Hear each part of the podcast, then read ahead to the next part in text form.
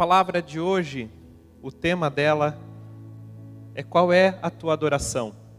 A adoração com carro de bois ou adoração segundo a vontade de Deus? Abre sua Bíblia comigo, lá em 1 Crônicas, capítulo 13, versículo 7.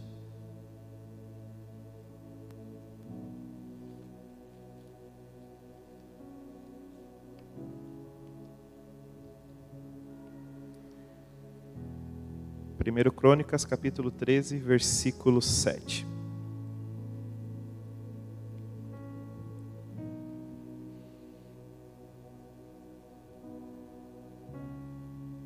Diz assim: Puseram a arca de Deus em um carro novo e a levaram da casa de Abinadab, e Uzá e Aiô guiavam o carro. Davi e todo Israel alegravam-se perante Deus com todo o seu empenho, em cânticos, com harpas, com alaúdes, com tamboris, com símbolos e com trombetas. Quando chegaram à ira de Quidom, estendeu Uzá a mão à arca para a segurar, porque os bois tropeçaram. Então a ira do Senhor se acendeu contra Uzá e o feriu, por ter estendido a mão à arca, e morreu ali perante Deus. Desgostou-se Davi, porque o Senhor irrompera contra Uzá ele que chamou aquele lugar Pérez Uzá até o dia de hoje. Temeu Davi a Deus naquele dia e disse: Como trarei a minha arca de Deus? Pelo que Davi não trouxe a arca para si, para a cidade de Davi, mas a fez levar à casa de Obed-edom, o geteu. Assim ficou a arca de Deus com a família de Obed-edom, três meses em sua casa. E o Senhor abençoou a casa de Obed-edom e tudo o que ele tinha. Eu quero saltar alguns pontos com vocês sobre essa passagem. Primeiro ponto que nós vemos nessa passagem é que Davi, ele teve o desejo no coração dele forte de trazer a arca para a cidade de Davi. Ele teve o desejo de trazer a presença de Deus de volta para aquele lugar. Em resumo, o contexto, nos tempos do sacerdote Eli, a arca foi roubada pelos filisteus e foi levada para os filisteus. E depois, quando a arca voltou, ela ficou em qualquer lugar. Saul não teve o cuidado de trazer a arca e cuidar da arca. Mas Davi, ele colocou no coração dele: eu quero trazer a presença de Deus de volta para esse lugar. Eu quero colocar ela no lugar que é devido. Eu quero dar o, trata o tratamento que a arca precisa. Afinal de contas, nós estamos falando da presença de Deus. E Davi, cheio de boas intenções, resolveu criar algo muito bom para trazer a presença de Deus. E eu quero saltar, ressaltar aqui que quando nós falamos de Davi, nessa passagem, ele não está fazendo, em outras palavras, algo errado. Ele não está fazendo, em outras palavras, algo ruim, porque ele tinha um desejo puro. Ele tinha uma intenção sincera. Ele queria a presença de Deus naquela terra. E ele, como um rei, deve ter olhado as condições e falado assim: eu não posso trazer a arca de qualquer jeito. Eu preciso trazer a arca com festas, eu quero instrumentos, eu quero cânticos, eu quero danças, eu quero uma decoração linda, eu quero que as coisas sejam perfeitas, eu quero tudo do bom e do melhor. A intenção de Davi, ela era muito, muito boa. E o que, que nós podemos pegar de detalhes nessa passagem? Davi não pegou um carro qualquer para colocar a arca. Eu fico imaginando que ele, na posição de rei, deve ter dado uma ordem: construam o melhor carro que vocês possam construir. Façam o melhor carro. Trabalhem na madeira para que não saia nenhuma farpa, que seja um carro perfeito. Decorem o carro com o melhor que vocês tiverem. Coloquem tudo do bom e do melhor sobre esses carros. Peguem os bois que nunca foram usados para trabalhar e amarrem esses bois nesse carro e coloquem a arca ali eu quero que chame todo o pessoal da adoração, chamem os sacerdotes, chamem os levitas, chame todo Israel. Vamos trazer a arca de Deus com festa. A intenção de Davi era muito boa. E a Bíblia diz que todo o povo se alegrava perante o Senhor. Eles queriam a presença de Deus na, na, vida deles. Eles queriam a presença de Deus na terra deles. Porque uma coisa, naquele tempo, no Antigo Testamento, a presença da arca dizia: Deus está no nosso meio. A, pre a presença da arca dizia: Nós estamos seguros, o Senhor não nos rejeitou, o Senhor anda conosco. Então, trazer a arca significava o Senhor tem nos aprovado, o Senhor tem é, se agradado do nosso coração, o Senhor está no nosso meio mais uma vez. Então pensa, a festa era grande, era o povo inteiro. Havia júbilo naquele, naquele cenário. Tudo ali era perfeito. A festa como um todo deveria estar repleta de excelência. Nos detalhes, em cada passo, tudo muito bem pensado. Eles estavam fazendo o melhor que eles tinham. Mas, mas, eles não perceberam algo muito importante. Algumas coisas, diante de tanta excelência, elas estavam passando desapercebidas. E esses pontos eu quero comentar com vocês. O primeiro ponto, quando nós não nos atentamos que o que fazemos para Deus deve ser exatamente como Ele quer, nós temos um problema. Então, Davi, ele fez o melhor. Os sacerdotes fizeram o melhor. Os levitas fizeram o melhor. O povo estava fazendo o melhor. Mas eu sempre falo que detalhes são importantes. Coisas mínimas são importantes. Nada pode passar desapercebido. Por mais que as suas intenções muitas vezes sejam as melhores, elas precisam ser segundo a vontade de Deus. Por mais que você queira dar o seu melhor para Deus, você precisa entender que o seu melhor na questão da adoração precisa ser o que Deus quer receber, como Ele tem que receber, como é digno que Ele receba, e não como você acha que tem que fazer. Porque se nós tratamos a Deus adorando de qualquer jeito, vivendo de qualquer jeito, nós estamos falando para Deus assim: ah, é isso que eu tenho para você hoje, ó. Pega aí. Ó, é isso que eu estou te dando, esse é o meu melhor. Porque às vezes, não sei se você já fez isso, mas eu já fiz. Em um determinado momento da vida, você vai apresentar algum trabalho, vai fazer alguma coisa, e daí você mostra, alguém fala assim: ah, isso aqui podia ser de outro, de outro jeito. Daí você fala assim: ah, então faz você. Esse é o meu melhor. Já fiz tudo que eu tinha que fazer, ó. não tenho mais nada para fazer. E muitas vezes você pode fazer melhor sim. E muitas vezes você pode arrumar sim. E muitas vezes você pode reanalisar tudo aquilo que está sendo feito, mas você fala, não, é isso que tem para hoje. Se não quiser, procura outro. Alguém já fez isso? Eu já fiz no meu momento de ira várias vezes. Ah, procura outro então. Me deixa. Não me enche. E às vezes nós tratamos assim com Deus. Ó oh, Deus, eu subi aqui, é isso que eu toquei para você hoje, é isso que eu cantei hoje, meu papel está feito, eu cumpri a minha escala, recebe aí. Incenso suave e agradável. Ou então, se você não participa de nada, você chega aqui na igreja e fala, ó, oh, meu ponto já bati. Dez horas eu estava no culto, o culto terminou, estou indo para casa, bora curtir a vida.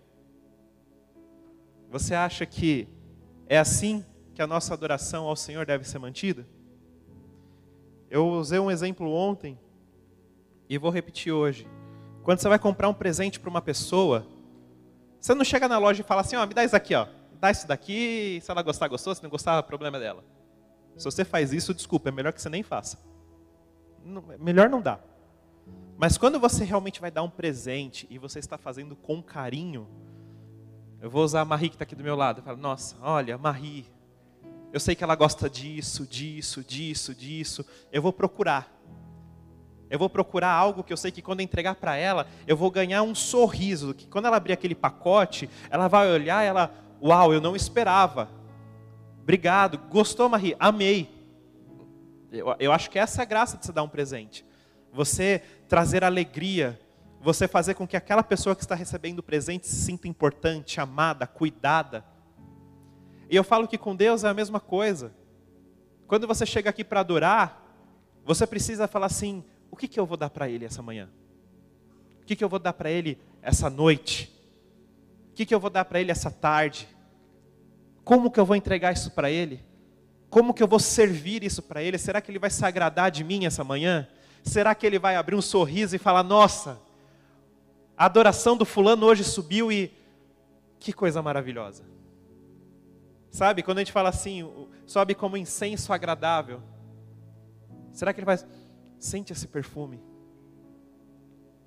Será que ele olha para os anjos e fala assim: Parem, parem, parem. Estão sentindo? Olha que perfume bom. Olha que cheiro agradável. Olha que coisa gostosa. Eu, eu não posso sair daqui, eu preciso. Isso daqui está muito bom. Será que essa é a sensação que, tem, que Deus tem quando nós estamos adorando? Será que Ele fala assim: Eu sei que eles já me adoram, mas eu preciso sentar aqui para receber a adoração deles porque não tem coisa melhor? Olha, eles me adoram todos os dias, mas domingo, quando eles chegam na minha casa, é especial. E às vezes a gente não presta atenção nisso. Que a adoração é para agradar a Ele. Que a adoração é para Ele. Que tudo que nós fazemos é para engrandecer o nome dEle. Que a nossa função é engrandecer o nome dEle e agradar Ele constantemente. Fazer com que Ele tenha prazer em caminhar ao nosso lado. Que Ele tenha prazer em viver conosco. Não é algo qualquer. Mas, voltando lá para Davi, quando nós queremos fazer do nosso jeito e não nos preocupamos com a presença de Deus, a tendência é que quando as coisas começam a sair do nosso controle, nós vamos lá e colocamos a mão naquilo que é santo, porque nós achamos que precisamos dar uma força para Deus. Eu tenho certeza que Uzá e Aiô, eles tinham as melhores intenções quando eles estavam ali na festa. Com certeza eles colocaram a arca lá em cima do carro com todo o temor, com todo o zelo, com todo o cuidado. Com certeza eles fizeram aquilo falando: Estou dando meu melhor para Deus. E eu não estou julgando eles, não estou falando que foi falso. Não, mais uma vez, eu quero dizer que todos estavam empenhados em dar o melhor para Deus.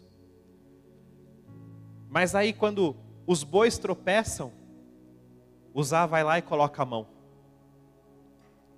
Talvez naquele dia todo mundo tivesse prestado atenção no que realmente deveria ter sido feito, como deveria ter sido feito, uma pessoa não teria morrido. E aquela festa não teria se tornado em luto. E aquela festa não teria se tornado em algo ruim.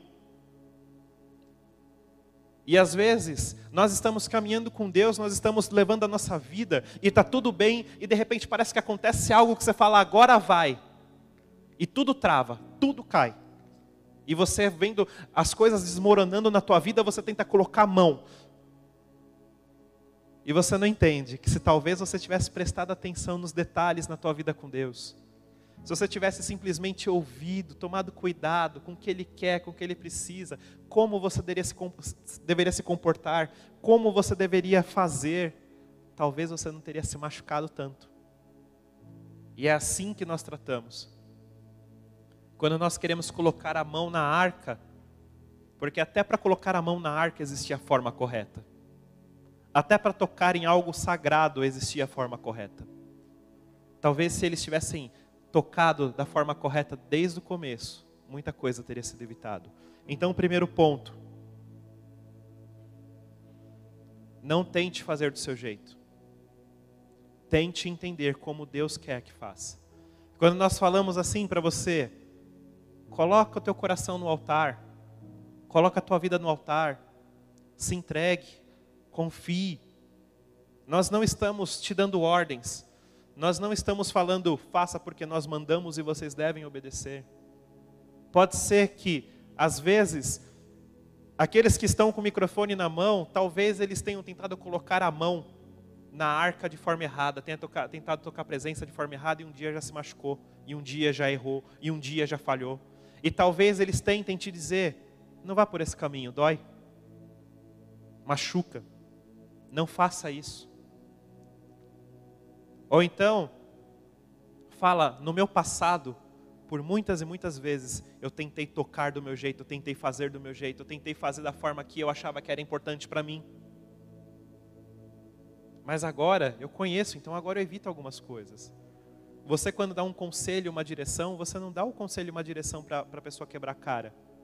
E espero que você não seja o tipo que, quando dá, fica torcendo para a pessoa errar e você fala assim: Eu avisei. Tira aquele peso da alma que você vê a pessoa: Eu te falei, eu te falei. Você se machucou porque você quis, eu te falei. Então, primeiro ponto, ainda no primeiro ponto, guarde o seu coração. Busque entender como Deus quer como as coisas precisam ser feitas.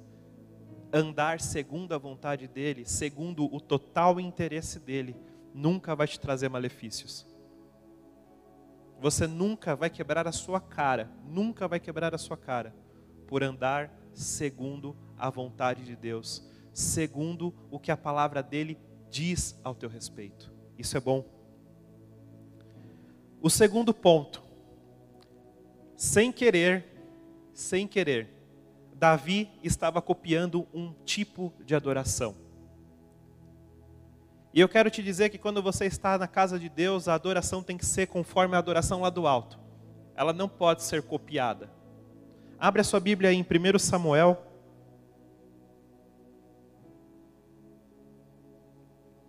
Todos estão comigo?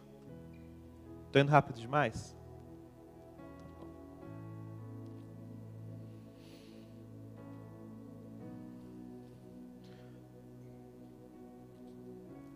1 Samuel capítulo 6,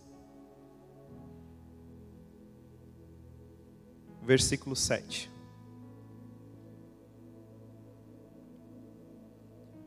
Diz assim: Agora, pois, fazei um carro novo, tomai duas vacas com crias, sobre as quais não se pôs ainda jugo, e atai-as ao carro, seus bezerros, e levá-lo-eis para casa então tomai a arca do Senhor e ponde-a sobre o carro e metei em um cofre ao seu lado as figuras de ouro que lhe haveis entregar como oferta pela culpa e deixai-a ir.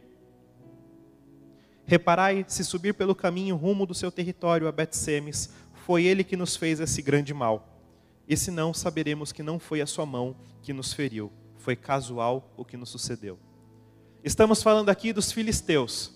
Eles roubaram, um dia houve uma guerra, Israel foi para a guerra achando que Deus estava e Deus tinha falado: não vai, eu não estou com vocês.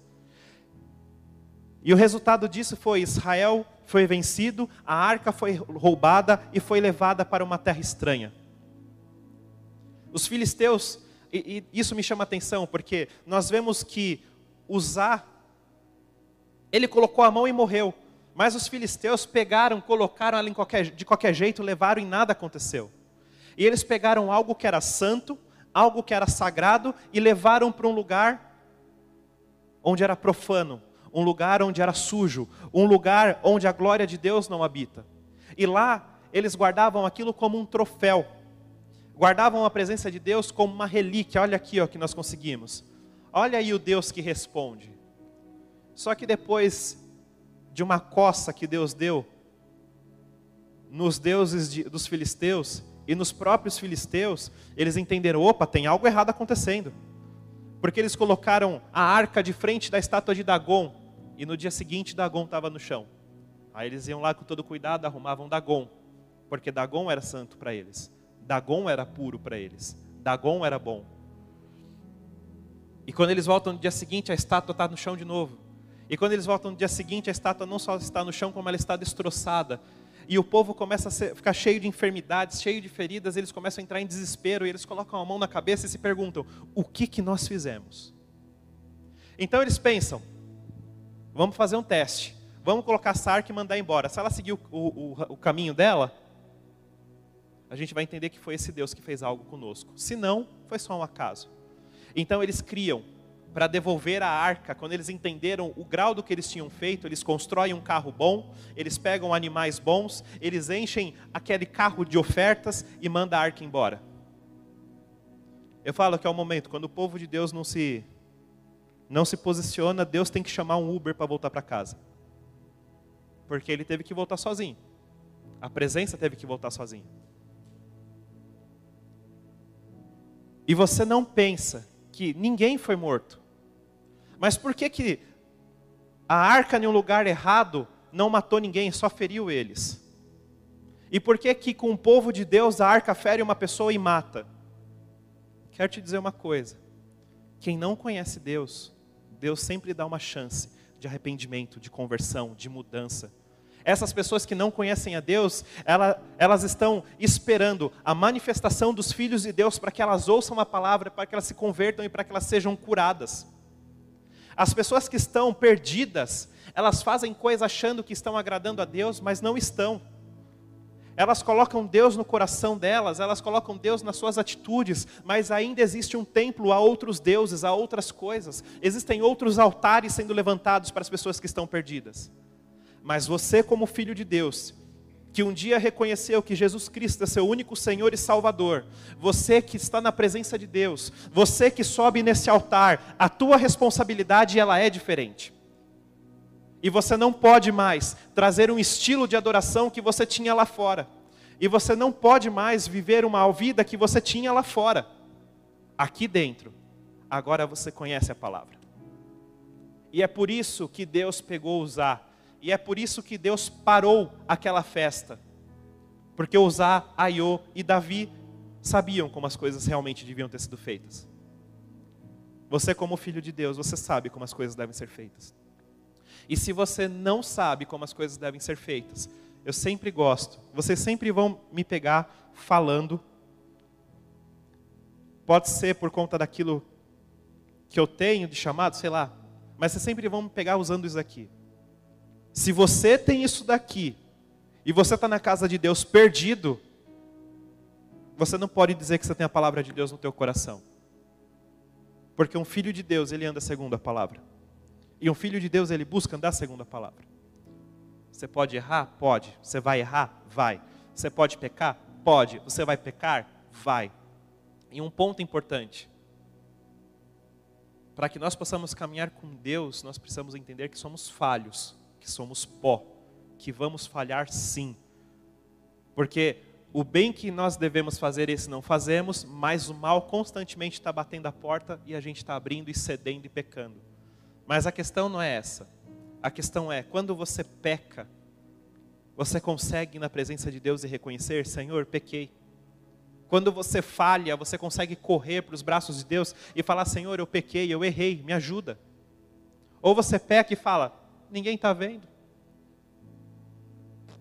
Se eu não contar para ninguém, se o Espírito Santo não revelar, ninguém está vendo. Nós muitas vezes temos o hábito de achar que quando fazemos algo que Deus não está vendo. Ele foi no banheiro, Falar igual Elias, ele foi no banheiro, deve estar ocupado, deve estar dormindo.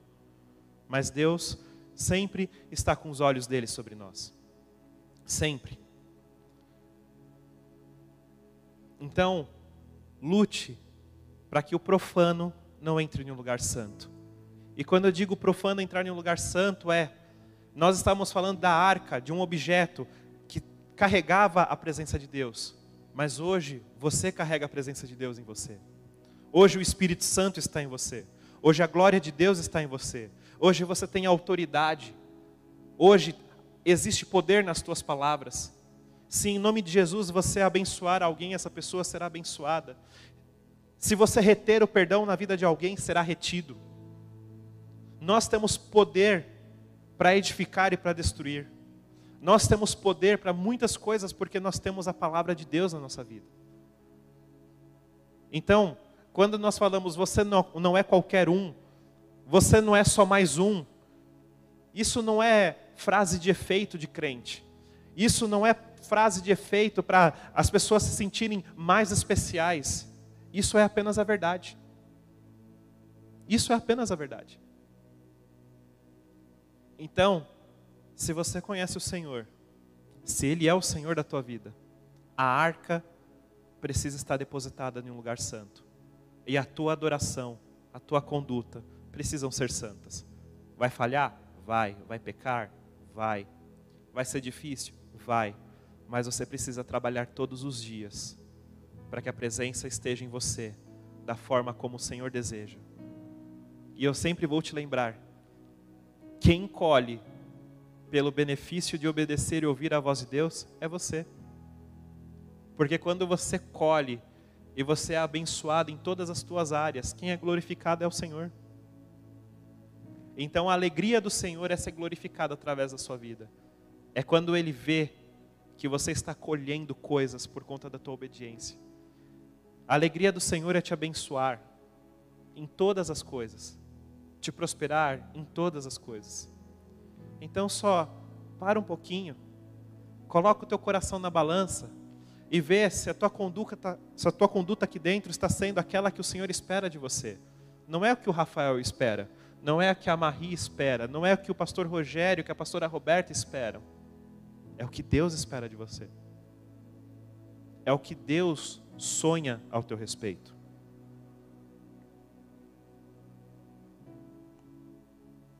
Davi, na sua boa intenção, imitou a adoração, o estilo de adoração dos filisteus. Mais uma vez, não estou falando mal dele, tá? Não estou, muito pelo contrário. Davi ele buscava ser excelente em tudo. Terceiro ponto. Primeiro Crônicas, capítulo 13. Mas eu entendi que essa palavra é para a igreja, porque o tempo passa. E a nossa caminhada precisa ser exatamente igual como era lá atrás. A diferença é que nós vamos amadurecer no processo. Nós vamos crescer no processo. Mas a essência precisa continuar sendo simples. Realmente não dá para você andar com Deus 15 anos e 15 anos depois você ter dois anos de idade. Não dá. Não dá para você andar com Deus 20, 30 anos e você ainda ser um bebê de colo na fé. Não dá. Mas dá sim para os anos passarem, você crescer, você amadurecer, você ter autoridade, mas a tua essência ser como dos primeiros dias, como de uma criança pura, simples, que acredita na palavra de Deus, que ainda tem o brilho nos olhos pela presença de Deus. Isso dá. Estou falando que é fácil? Não é. Mas relacionamento é uma caminhada que você vai construindo todos os dias um pouquinho. E enquanto Jesus não voltar, nós vamos ter que continuar caminhando e construindo isso com Ele. E enquanto Ele não voltar, nós vamos precisar entender que é tudo para Ele. Nós cantamos tudo para ti, é tudo para ti, é tudo para ti. Então, se tudo é para Ele, precisa ser nos moldes dele. Então, 1 Crônicas, capítulo 13, versículo 2, diz: E disse a toda a congregação de Israel: Se bem vos parece, e se vem isso do Senhor nosso Deus, enviemos depressa mensageiros a, a todos os nossos outros irmãos em todas as terras de Israel, e aos sacerdotes e aos levitas com eles, nas cidades e nos seus arredores, para que se reúnam conosco. Tornemos a trazer para nós a arca do nosso Deus.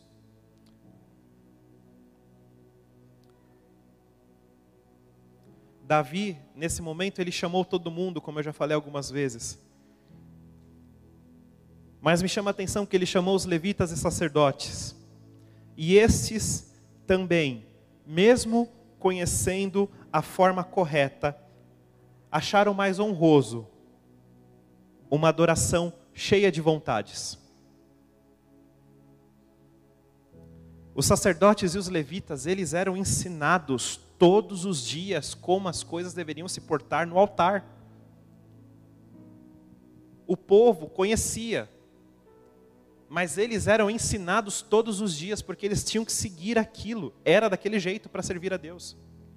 Aí os sacerdotes e levitas chegam e Davi fala: Olha aqui que carro lindo que eu construí, galera. Vamos colocar aquela arca aqui, vamos puxar até a cidade de Davi? Eu acredito que os sacerdotes e levitas devem ter engolido seco o coração deve ter dado aquela tremida, e um deve ter cutucado o outro assim e falado assim: quem fala que não é assim para o rei? Porque Davi, como todos os reis, podiam fazer duas coisas simples.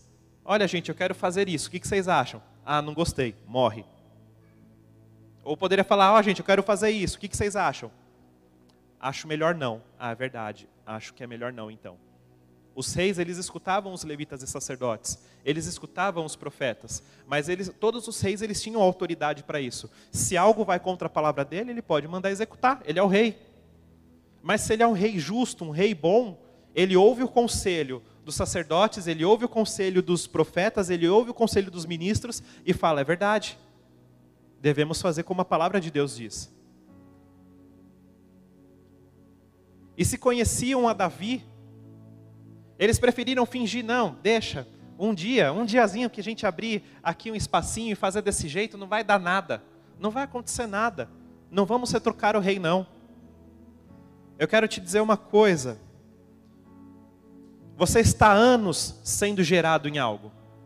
E você, como filho de Deus, hoje você está na comunidade Zoe. Se você um dia for para a igreja 1, 2, 3, ou se você for para a igreja 4, 5, 6, o que você recebeu de Deus continua sendo o mesmo. Porque a presença de Deus, ela não está presa em um único local. A presença de Deus não é uma única igreja. Não é só aqui preste e o resto do mundo não. Onde você pisar, a palavra de Deus na tua vida, ela precisa ser a mesma. As coisas só mudam na tua vida se você desviar. Se você desviar, você não quer andar com Deus, você vai abrir concessão, você vai abrir as portas, você vai fazer o que você bem entende, porque a grande verdade é: você não quer mais saber de Deus, você não quer saber mais de igreja, você não quer saber mais de nada nem de ninguém. Mas se você está na casa de Deus, aquela semente que foi plantada no teu coração, ninguém pode tirar. E se você deixa tirar, você precisa reaprender aquilo. Eles deviam ter falado, rei, hey, a arca não pode ser carregada desse jeito. E se o Senhor não concordar, eu morro por isso, mas eu não vou permitir que a arca seja carregada de qualquer jeito.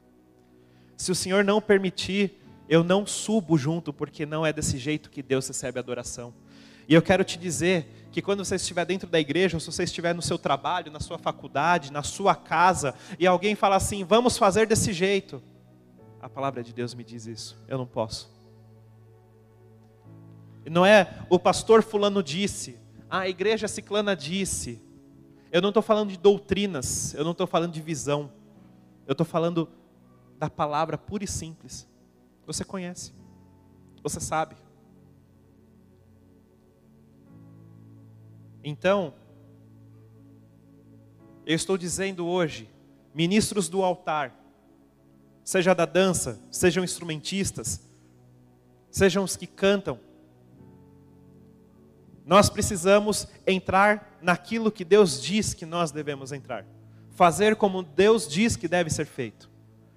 E não dá para hoje falar assim: ah, vamos fazer desse jeito, amanhã a gente pensa em outra forma. Vocês estão aqui muitos há anos.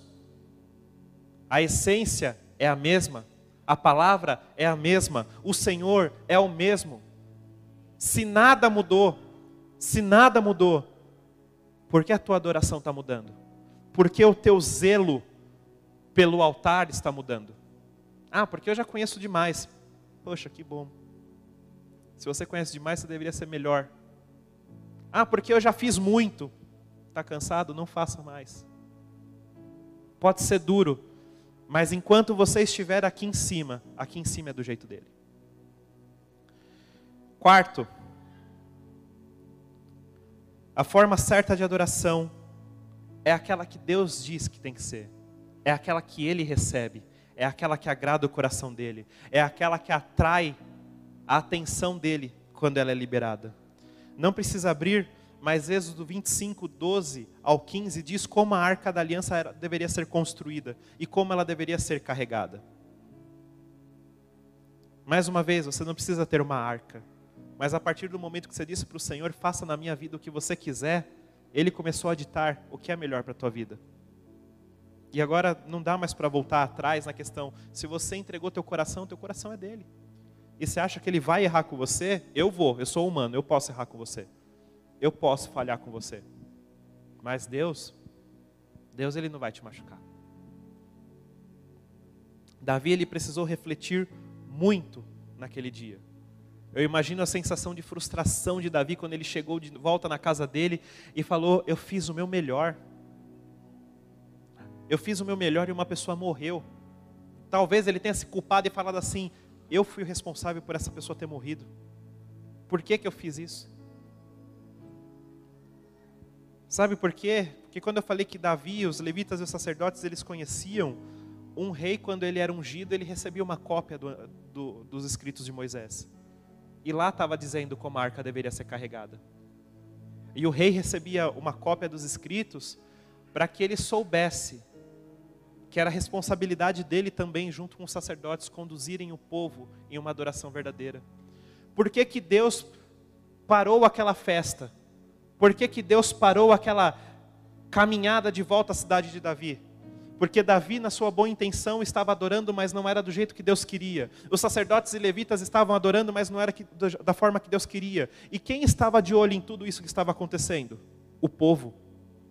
E quando o exemplo vem lá de cima, e nós entramos em várias coisas. Você vê várias pessoas hoje em dia falando assim: ah, eu faço porque os políticos fazem. Ah, eu faço porque eu sou honesto, mas todo mundo à minha volta faz. Ah, o exemplo tem que vir do alto. Se não vem do alto, por que, que eu tenho que seguir? E eu quero te dizer que se você é filho de Deus, você segue porque você é filho de Deus. Não importa o que, que os políticos estão fazendo, não importa o que os funcionários da tua empresa estão fazendo, não importa o que, que as pessoas à tua volta estão fazendo. Sabe aquela história de mãe? Se o fulano se jogar, você vai se jogar também? É um conceito bobo. Mas se você é filho de Deus e você conhece a palavra, todo mundo está fazendo o contrário, você não se converteu, e você não sabe que conversão é ir na, ir na contramão, então pronto. É simples. Você vai falhar às vezes? Mais uma vez, vai. Vai errar às vezes? Vai. Mas errou, se arrume, comece novamente. Só não deixa a coisa ficar como está.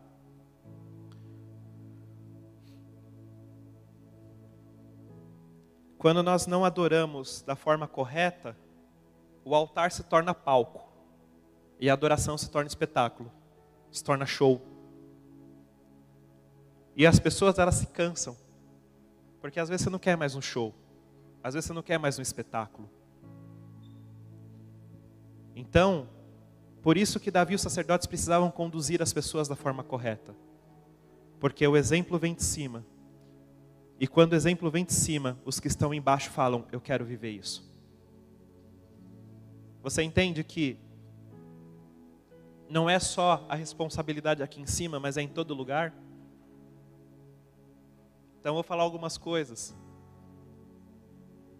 Jesus, ele discipulou doze. Doze pregaram o evangelho e levaram as características de Cristo para o mundo todo daquela época até chegar nos nossos dias. Se você está aqui hoje, deixa, eu, eu vou abrir isso. Se você não quer ser discipulado, você não serve para discipular. Porque para dar você precisa ter. Se você não tem, você dá o quê? Para você ser ministro aqui em cima, você precisa estar disposto a aprender todo dia. Se você não está, você não tem o que dar para as pessoas. Pode parecer muito duro e pode parecer até muito difícil, mas não é. Quando eu me policio, eu me policio por uma série de fatores. O primeiro, eu e Deus. Eu quero que quando Jesus voltar, ele olhe nos meus olhos e ele diga: Bendito do meu Pai. Eu quero que ele olhe para mim e ele se agrade. Eu quero que ele olhe para mim e ele tenha prazer em me encontrar. Eu quero. Eu quero que quando eu chegar lá na porta, na porta dos céus, Deus olhe para mim e fale: Ó, oh, você tem isso, isso, isso que você pisou na bola, filho, mas o teu coração foi reto. Eu quero, eu quero que Deus ele seja apaixonado por mim. Eu quero, eu quero. Vou falhar, vou falhar. Eu já falhei, às vezes falho, não tem problema. O importante é que eu quero me arrumar com Deus. Eu tenho uma vida em primeiro lugar com Ele. Em segundo, eu preciso vigiar, porque assim, eu posso fazer dez coisas lindas aqui em cima. O dia que você me pegar fazendo uma errada, possivelmente você vai me tacar pedra. E se você. Ah, não, imagina. Você vai fazer. E eu vou te dizer uma coisa. Com você é a mesma coisa. Você pode fazer dez coisas certas. O dia que você fizer uma errada, vão falar: ah, mas aí é crente. Aí vai na igreja, ó, todo domingo aí, ó. Então eu preciso agradar a Deus. Em segundo lugar, para estar aqui em cima, mesmo eu sendo humano e falho, eu preciso buscar dar um bom exemplo sempre. Então essas coisas são adoração para o Senhor. Essas coisas são posicionamentos diante do Senhor. Então Davi teve que pensar, colocar o coração na balança. E ele teve que falar: agora vamos fazer da forma correta. Agora vamos fazer, chamar todo mundo novamente. E vamos fazer como deve ser feito. Como, vai, como o Senhor vai se agradar. Fazer a coisa certa traz um entendimento para você muito simples. Nós chegamos na casa de Deus e geralmente nós fazemos a seguinte pergunta: Quem nos visita pela primeira vez? Daí a pessoa levanta a mão. Daí nós falamos assim: Sejam bem-vindos, você está na casa do Pai, essa é a casa do Pai, sinta-se à vontade e traz aquele conforto. Eu quero trazer a mesma coisa para você que é, é, é da casa há anos. Esse lugar é a casa do teu Pai esse lugar é o lugar onde você tem que se sentir à vontade, onde você tem que correr para a presença dele, onde você, tem que, onde você pode desfrutar da sua intimidade com Deus, porque essa é a casa do Pai. Sintam-se à vontade. Quando você vai na casa do teu pai, dos teus pais, quando você vai na casa dos seus avós que cuidaram de você, quando você vai na casa de quem criou você de verdade, você chega, você senta, você coloca, você tira o tênis, você abre geladeira, você come, você bebe, você faz o que você quiser, porque você está em um lugar que você sente à vontade. Sim ou não? E quando alguém vai na tua casa e ela se sente na mesma liberdade, ela faz o mesmo e você? Ok. Beleza? Sim? Não? Por quê? Porque você está na casa do teu pai, da tua mãe. Então você tem que ter essa, essa liberdade de conversar, de falar de tudo que você quer, de você ter seu momento de intimidade com a tua família, aproveitar o momento. Quando você pisa na casa de Deus, você tem que desfrutar desse momento que você está tendo. E pode parecer muito chavão, mas você pode sentar em uma igreja, você pode carregar a tua Bíblia, você pode falar de Jesus, você pode adorar na tua casa, na rua, onde você estiver, porque você não é perseguido. E existem lugares no mundo que você não pode nem falar do nome de Jesus, que você é perseguido sim. Que não existe igreja, que você não pode carregar uma Bíblia na tua mão. Você tem que ter escondido, você tem que ser um filho de Deus escondido, para você conseguir levar o Evangelho e preservar a sua vida por mais tempo. Então nós temos muita liberdade. Então quando você colocar no teu coração, hoje eu vou para a igreja, venha para a igreja disposto a queimar, venha disposto a dar tudo que você tem. Mas eu vou te dizer uma coisa: a casa é do Pai, mas o altar é de Deus. A casa do Pai, entre, sinta-se à vontade, viva, aproveite. Mas aqui é dele, e aqui você não mexe. Aqui eu não mexo. Aqui quem dita as ordens é ele. Aqui é tudo dele. Então, se você não concorda com isso daqui, e quando eu digo isso daqui é, não é este altar especificamente. Eu estou falando do altar de Deus. Se você não concorda, se isso daqui não é do teu, não, não faz grado, você não se agrada disso, não é bom, não está do teu jeito, tchau.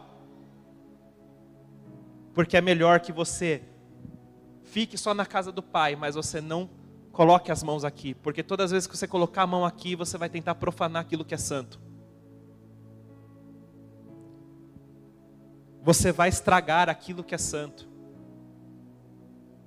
E eu, todos os dias, eu falo, Senhor, não deixa envergonhar teu nome.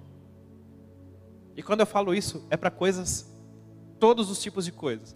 Eu estou dentro do carro, eu preciso lembrar que eu sou cristão, porque se alguém buzinar, me olhar torto, eu não estou falando de outros, estou falando de mim. A minha vontade de responder, a minha vontade de, deixar a minha carne falar mais alto. Ah, mas você é tão bonzinho, tem cara de bobo usando esse óculos.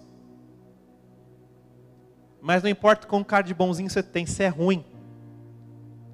Porque você, mais uma vez, o mal que você tem que evitar é se você deseja todo o tempo. E às vezes eu preciso contar até 10, até 15, até 20, até 100 para lembrar que se eu pertenço à casa do Senhor, eu preciso ter uma posição diferente. E se eu sou do altar, eu preciso ter uma posição diferente. Não posso fazer com que todo mundo seja igual a, a, a mim, mas eu, eu preciso gerar algo nas pessoas. Não é na força, não é do meu jeito, mas eu preciso ter uma posição diferente. Então, nós, como filhos de Deus, independente se você sobe no altar ou não, independente do que você faz na igreja ou não, a sua atitude, o seu posicionamento precisa ser diferente.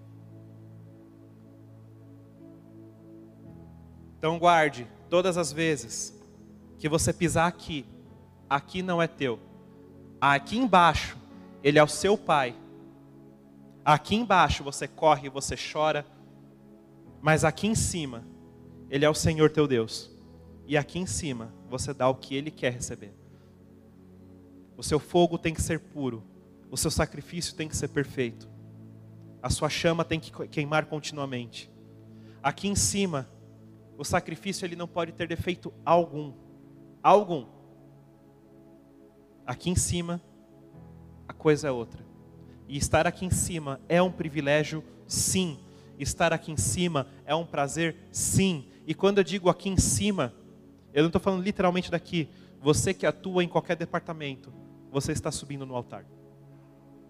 Não importa o que você faça nessa casa, se você está na porta, você está no altar. Se você está no presídio, você está no altar. Se você está levando comida nas ruas, você está no altar. Não importa se você está servindo ao Senhor, você está no altar.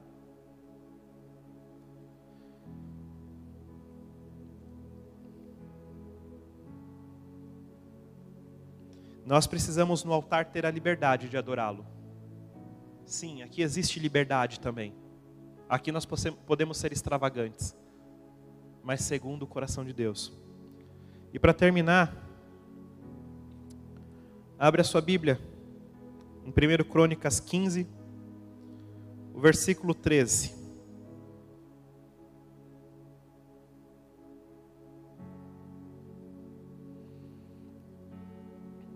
Diz assim: Pois visto que não a levaste na primeira vez, o Senhor nosso Deus irrompeu contra nós. Porque então não o buscamos segundo nos for ordenado. Ele nem considera a primeira vez como algo que foi feito. Não fizemos. Não fizemos. Porque não foi feito conforme ele disse que teria que ser feito. Isso me chamou, isso me chamou a atenção, pois visto que não a levasses na primeira vez, o Senhor nosso Deus irrompeu contra nós porque então não o buscamos segundo nos for ordenado. No versículo 14 começa com: Santificaram-se, pois, os sacerdotes e levitas, para fazerem subir a arca de Deus de Israel. Os filhos dos levitas trouxeram a arca de Deus aos ombros pelas varas que nela estavam, como Moisés tinha ordenado, segundo a palavra do Senhor. Aí nós começamos a ver novamente Davi chamando os cantores, os instrumentistas. Mas nesse, nesse versículo eu quero soltar os pontos. Não trouxemos, não fizemos como o Senhor nos ordenara. O segundo ponto, ele já começa: santificaram-se. Então a nossa vida precisa estar em constante santificação. Independente se você vai subir aqui para ministrar, independente se você atua em alguma coisa na igreja, a santificação é algo que nós devemos buscar todos os dias. Sede santos porque eu sou santo. E falar sede santos porque eu sou santo é algo complicado, porque dá a impressão que você nunca vai poder errar. Porque se Deus está fazendo um comparativo, sede santos porque eu sou, Deus não falha. Então Deus é 100% santo. Mas nós falhamos. Mas o que Cristo está nos ensinando todo o tempo, sede santos, buscai a santidade, buscai, busquem ser melhores, busquem aprender, busquem sempre estar caminhando, busquem estar dispostos com o coração aberto, busquem todos os dias a santificação. Não desistam. E aí sim, santifiquem-se, se preparem, porque não tem nada mais honroso do que você colocar a responsabilidade da presença de Deus nas tuas costas. Estar com o microfone na mão é honroso, é bonito. Mas, antes de tudo, sempre que eu pego nesse microfone, eu lembro dos meus primeiros dias. E quando eu falo isso, é porque eu sei que Deus tem uma promessa especial para cada um dos que estão aqui hoje. É porque eu sei que a palavra do Senhor vai se cumprir, já está se cumprindo na vida de muitos aqui hoje, de algum jeito. E eu lembro quando eu pisei na igreja a primeira vez, em 2004, que eu pisei na igreja e no dia seguinte eu contei para uma pessoa que eu tinha tido um sonho e eu me via no altar pregando. E eu nem tinha escolhido andar com Cristo ainda, eu nem tinha aceitado Jesus como meu Senhor. E a pessoa virou e falou assim: é, Deus está te falando que você tem um chamado pastoral. E eu olhei e fiz: Eu? Mas quando ela falou aquilo, por mais que eu tenha falado eu, eu falei, eu quero. Eu quero viver isso. Então todas as vezes que eu pego nesse microfone, eu pego com alegria. Eu posso estar cansado, eu posso estar arrebentado. toda vez que eu subo, me dá um sentimento de medo, de Deus me capacita para que eu suba, porque é honroso pegar o microfone na mão, sim. É honroso você poder pregar, mas é uma responsabilidade diante de Deus e diante do povo. Então eu quero te convidar todas as vezes que você subir aqui, seja para cantar, para tocar, para pregar, para servir alguém nas ruas, que você carregue esse peso, e quando eu digo peso, não é algo ruim, é essa responsabilidade, que você tenha o prazer de carregar essa responsabilidade nas suas costas e falar assim: que bom que eu posso fazer isso para Deus, que bom que eu posso ofertar a minha vida para Ele nesse sentido, que bom, que bom que eu pertenço a Ele, que bom que Ele me chamou, que bom que Ele me escolheu, que bom que Ele conta comigo para algo.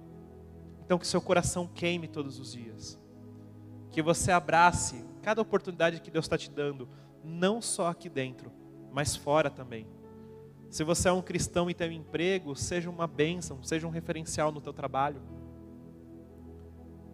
Seja alguém que edifique, seja alguém que construa algo. Deixe uma marca na vida das pessoas, porque isso também é adorar ao Senhor. Isso também é sacrificar ao Senhor. Isso também é servir ao Senhor.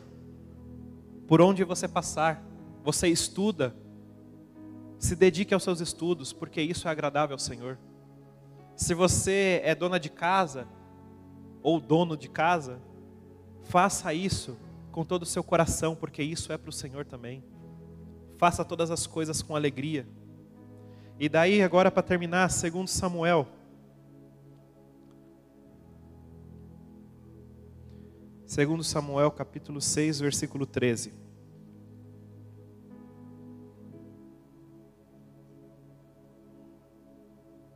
Sucedeu que, quando os que levavam a arca do Senhor tinham dado seis passos, sacrificava a ele bois e carneiros e cevados. Davi dançava com todas as suas forças diante do Senhor e estava cingido de uma estola sacerdotal de linho. Assim, Davi, com todo Israel, fez subir a arca do Senhor com júbilo e ao som de trombetas. Pensem, Reparem que agora o cenário ele continua igual ao primeiro. Existe júbilo, existe festa é, com danças, com cânticos, com instrumentos. O povo continua celebrando ao Senhor. Os levitas e sacerdotes estão adorando ao Senhor. O ambiente está com a mesma excelência. O ambiente está com tudo, se possível até melhor do que da primeira vez. Mas agora, como Davi disse, fazendo como o Senhor ordenara, colocando a responsabilidade aqui nas costas, entendendo que nós precisamos de forma sincronizada fazer a vontade de Deus como igreja, nós precisamos ter a mesma visão, precisamos ter o mesmo foco, precisamos ter os mesmos sonhos. Como igreja, nós precisamos estar à disposição de agradar e honrar ao Senhor. Como igreja, como corpo, nós precisamos honrar somente aquele que é digno. Como igreja, como corpo, nós precisamos estar dispostos a todos os dias sacrificar. A cada passo que nós dermos, nós, nós, nós fazemos um sacrifício. A cada passo que nós damos, nós entregamos algo. A cada momento que nós vivemos algo para Deus, nós fazemos com intensidade, com interesse de coração. Às vezes vai ser cansativo, porque dar seis passos e parar, dar seis passos e parar, dar seis passos e parar, é muita coisa. Mas eu quero te dizer que enquanto você estiver fazendo segundo a vontade do Senhor, as suas feridas são curadas, as suas feridas são saradas, enquanto você se entrega a Ele, enquanto você cuida do coração dele, Ele cuida de toda a tua vida, de todas as coisas que dizem respeito a você. Enquanto você faz e se submete à vontade dele, Ele está cuidando, Ele não te deixa de qualquer jeito.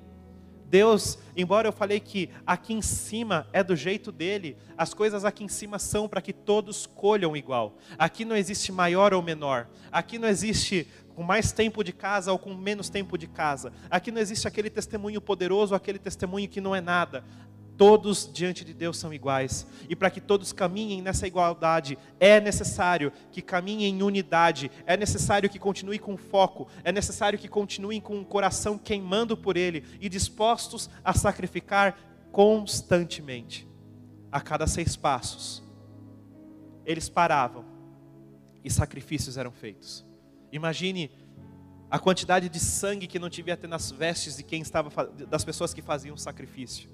Imagine a quantidade de sangue que não ficava pelo chão, o rastro de sangue que ficava pelo caminho. Nós precisamos caminhar assim, mergulhados, banhados em sangue, adorando, sacrificando, ofertando o nosso melhor, segundo Ele, para que as coisas sejam da forma que engrandeçam o nome de Jesus. Não deixe o tempo roubar a essência da tua adoração. Não deixe o tempo roubar aquilo que um dia queimou no teu coração